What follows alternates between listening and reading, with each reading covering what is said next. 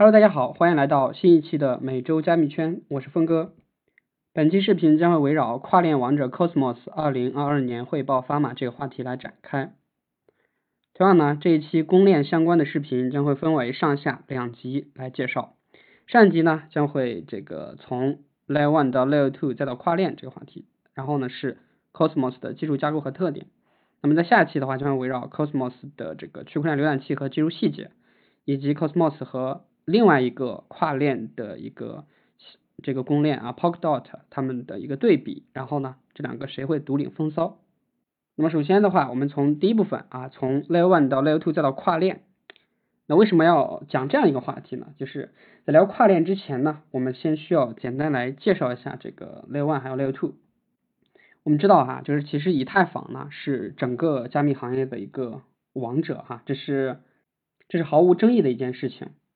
不过呢，就是随着我们这个行业的发展哈，然后呢，呃，越来越多的用户还有应用出现在以太坊生态，就会导致以太坊的资源不够用了。那最明显的案例就是呃那个高昂的 gas 费。我们知道最高的时候呢，以太坊上面的一笔交易能达到这个两百美金。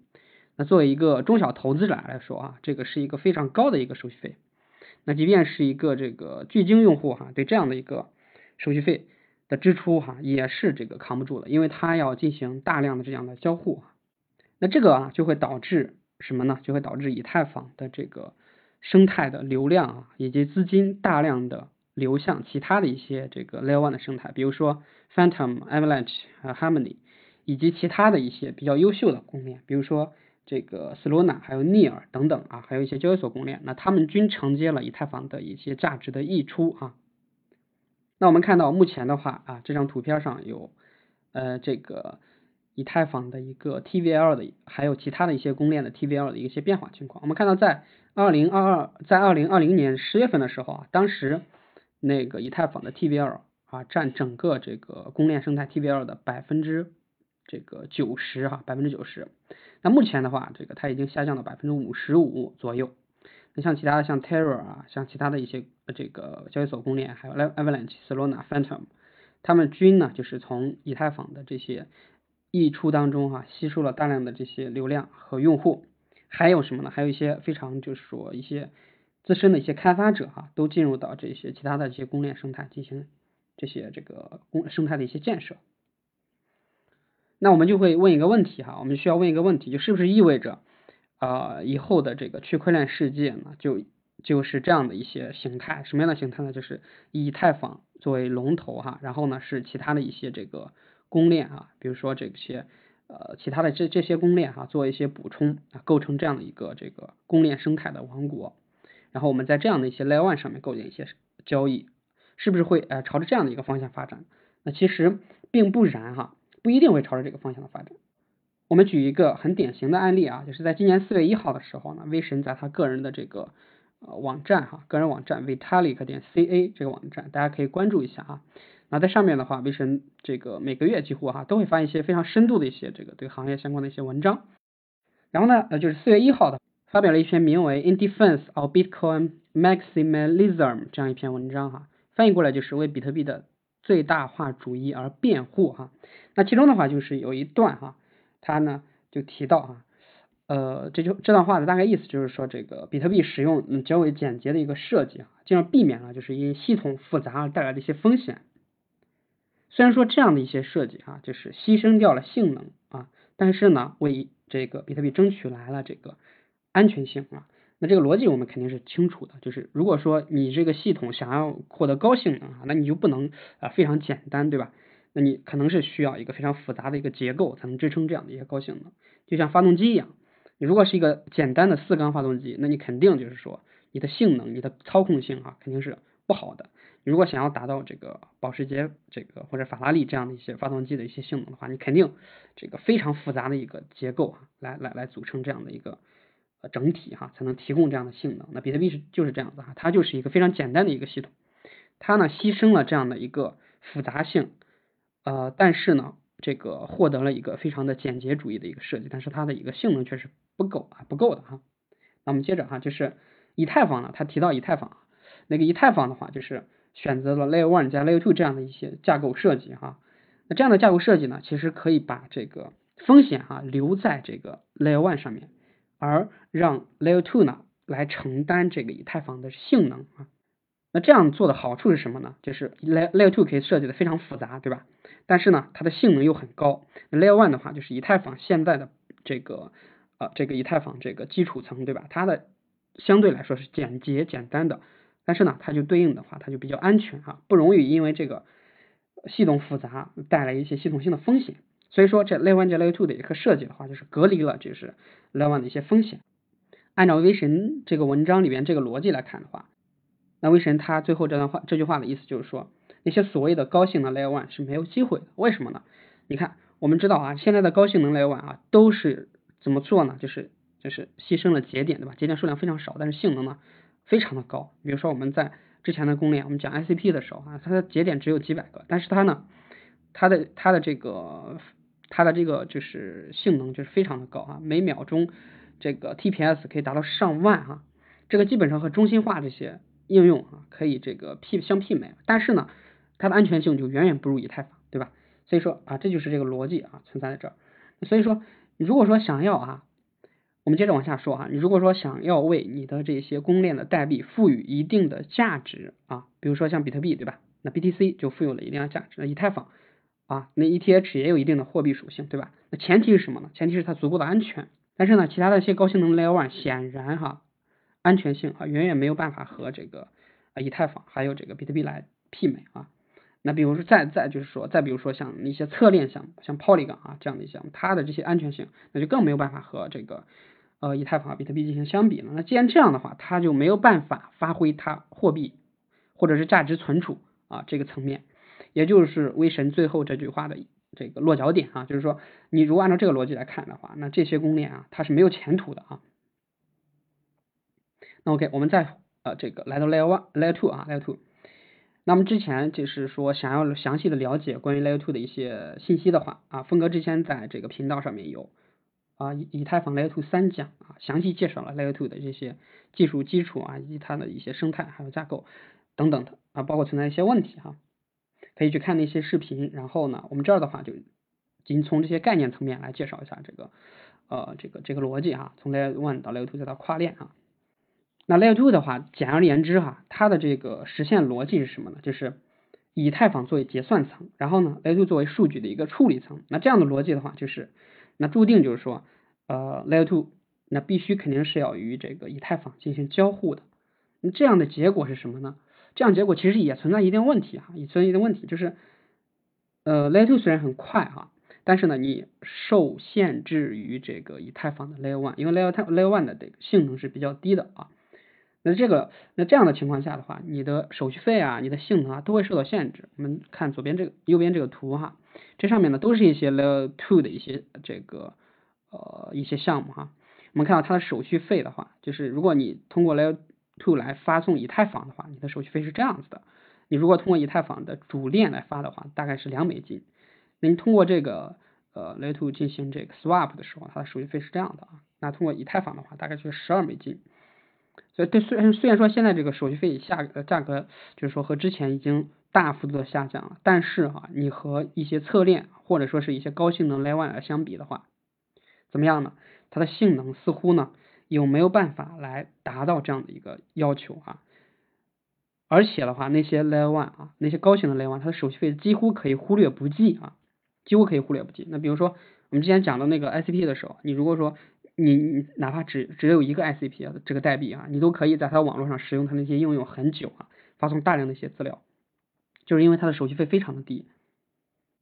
OK，那我们做一个稍微做一个总结哈，就是我们看到现在的 Layer One 还有现在的 Layer Two 哈，它们都存在各自的这一些问题哈，而且的话这些问题似乎是啊不可能得到解决的啊，似乎在现在的这个逻辑框架下得到解决的这个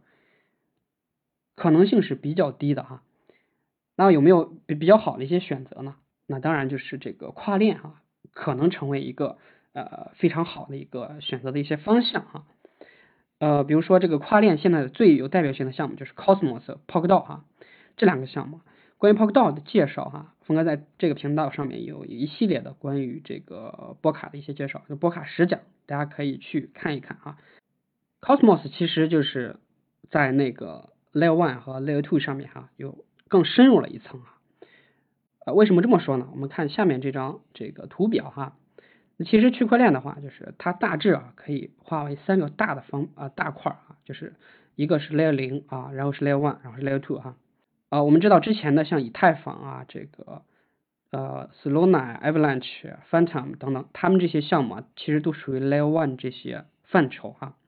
然后呢，呃，像一些这个基于这个侧链的，像这个 Polygon，还有一些这个 Rollup 的一些项目，他们都属于 Layer Two 啊这些范畴。那还有个 Layer 零是什么意思呢？那这个就是我们接下来要说的啊。Cosmos 的话，它呢，基本上它的架构啊，也其实就是也比较好理解啊，就是有两部分啊，一个是 Hub，一个是 Zone 哈。另外呢，就是我们提到 Cosmos 肯定会这个啊，这个提到这个 Polkadot，它呢也是有两部分来架构啊，一个就是来中级链，另外一个是平行链。所以说这个 Hub 和中级链以及 Zone 和平行链啊，它们是可以这个啊作为一个类比的哈。那么接接着再进入这个图表啊，那。现在对于 Po 呃 Cosmos 来说呢，它的这个 Hub 呢，其实就相当于这个 Layer 零哈，就像 Layer 零。然后呢，呃这个 Polkadot 它的那个终极链其实呢，就也相当于这个 Layer 零。然后在 Layer 零上面呢，有架构了这个 Layer one 啊，呃所以说那个对于对于波卡来说哈，上面的一些像 Plasma 呀，还有这个阿克拉呀，还有 Moonbeam 这些项目哈，它其实都属于这个 Layer 零上面的一些平行链，Layer 零的 Layer 零平行链这个范畴。那对 Cosmos 来说哈，它的这些这个 Zone 哈，它的 Zone 都相当于这个呃 Layer One 的一些项目。那这样的话，我们就看到哈，呃，这个像跨链项目和这个 Layer One 项目，还有这个这个 Layer Two 项目，它们的一些本质的区别啊。跨链项目呢，可以通过自己的 Hub 也好，这个中级链也好，形成一个这个非常繁荣的，或者说是一个啊复杂的一个生态系统啊。但是呢，对于呃 Layer One 这些项目来说，它就是只有一条链啊，只有一条链。而这些这个跨链项目呢，可以就是说将这些所有的这些平行链也好，或者 Zone 也好啊，然后通过他们的一些协议，把他们的这个统一到一个生态当中来。那这就是我们啊接下来要看的啊，像 Cosmos 它的话，基本上是由这个三大核心组件来构成啊，一个就是呃这个 Tendermint 这个共识机制啊，另外就是 Cosmos 的 SDK 的开发者工具包。而第三个的话就是 I B C 的这个跨链通信的协议啊，我们分别来介绍一下这个 Tendermint 它的话就是这个共识机制哈，那提到共识机制大家都会明白啊。而这个 Cosmos 它的 Tendermint 共识有什么特点呢？它其实的话你可以把它理解成基于啊 P O S 类别的一个共识。它有什么特点呢？就是就是我们知道哈，我们看到这张图片哈，像这个 Layer One 啊，它的这个层级啊，大概六个层级来构成哈。啊，这个有有这六个层级的话，就就可以称之为是一个这个完非常完整的一个区块链。那这个 Cosmos 它的啊通过 Tendermint 这个共识机制呢，将将将共识层哈以及网络层哈把它们封装起来哈，封装起来怎么样呢？就是有利于开发者在它上面进行一个开发。啊，第二个的话就是 Cosmos SDK 的开发者工具包，我们看这个名字啊，呃，开发者工具包。那这个的话也是就是说为了方便开发者进行啊这个协议的开发而设计出来的。那它呢就是将呃像这个质押、惩罚、还有治理以及这个 token 的分配哈等等这些对于这个一个区块链来说非常重要的一些模块啊，它们全部怎么说呢？呃合并啊或者全部打包在一起啊，然后开发者想要开发的时候就能够啊直接上手来进行这个开发。开发出来这些区块链的话，能够大大的这个缩短他们的这个工作的一个强度哈。这个有都有啊，这个像什么呢？就像这个波卡的 Substrate 啊，这个 Substrate 工具包嘛。波卡的 Substrate 工具包和这个 Cosmos SDK 开发者工具包发挥的是同样的效用啊。我们在波卡实讲也专门就这个 Substrate 啊有过非常详细的介绍啊。它呢里面也整合了大量的这个区块链的一些底层的一些协议哈，呃底层的一些工具。呃，那让什么呢？让这个一键发链啊，成为一个就是现实哈。你你你通过 Substrate 或者 SDK，可以直接发一个这个非常基础的一个区块链出来啊。这区块链上面就是说，基本上啊很多这些组件都有了，然后你在上面再开发自己独特的一些这个模块出来，然后呢就形成自己的一个区块链。所以说我们看到哈，这个跨链这些项目和那个 Layer One 还有 Layer Two 啊，它们有一个很大的区别啊。一个是一个是我们刚刚讲的，它有一个什么呢？有一个最底层的 Layer 零哈，在 Layer 零上面铺设大量的 Layer one，让这些 Layer one 成了自己生态系统一部分。另外一个的话，就是都会为开发者提供非常方便的这个开发者工具包，让一键发链啊成为现实。它为什么要这样做呢？我们知道啊，一个生态要繁荣的话，那你怎么样呢？那生态里边的这些应用一定要多，开发者要多。那如何让开发者多呢？就是你要让你的这个开发工具包足够的方便，吸引他们过来这个搞开发。然后呢，哦，开发者越多，然后呢，诞生的这个 Layer One 也越多，对吧？那对于这个 Cosmo 来说，就是 Zone；那对于 Polkadot 来说，就是平行链。那这些越多的话，用户可能就会越多，对吧？然后上面的资产可能就会越多，然后呢，交互啊，各种需求啊也会越多。这样的话，就会让这个生态繁荣起来啊，然后呢？呃，它才能可以哈，就是形成自己的一个完整的一个呃区块链的一个生态。然后的话就是 IBC 的这个跨链通信协议啊，那对应 Polkadot 上面就是什么呢？就是 Polkadot 的 XCMP 这个协议哈。那它是干什么呢？呃，我们知道哈，像这个 Cosmos 也好，这个 b o g d a 也好，它们生态有非常多的这个 Zone 或者说是平行链哈。那这些平行链或者是 Zone，它们之间是如何进行这个信息的跨链以及交互，或者是资产的跨链和交互呢？它总得有一个标准，对吧？那我从这个呃这个，比如说在这个 Polkadot 上，呃 Cosmos 上面啊，从比特币上面来了一个比特币，那进入到这个以太坊上面哈，那我以怎样的这个规则或者说是怎样的这个代币形式来交互，对吧？我的资产到这个。我的资产到这个 Hub 上面之后呢，我以怎样的形式来锁定，对吧？然后我又可以兑换出怎样的这些代币哈？呃，或者说是我比如说我从以太坊一个这个链上面发出一个指令，然后呢要调用啊来自比特币上面的一些这个呃或者说是比特币形式的一些资产哈。那如果如何呃来识别你这个指令是不是啊符合我这个啊资产的标准，或者说是？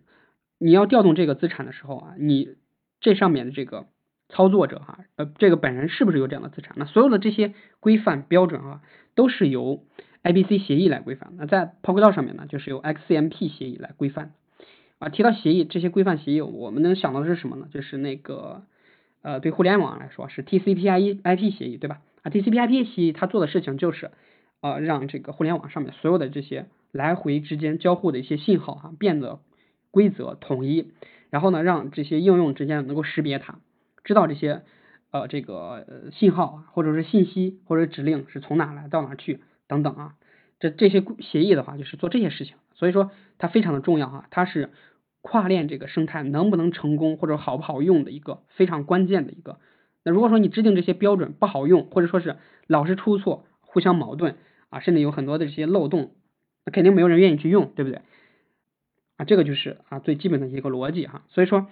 对于 Polkadot 来说的话，或者对 Cosmos 来说的话，他们这样的一些跨链啊这些生态和我们之前提到的像 Layer One、Layer Two，他们是啊完全不同的两个逻辑和架构。至于说它能不能在二零二二年在区块链行业独领风骚，啊发展出属于自己的一个生态，然后代币价值呢也能够这个嗯成倍的上涨，这个能不能实现呢？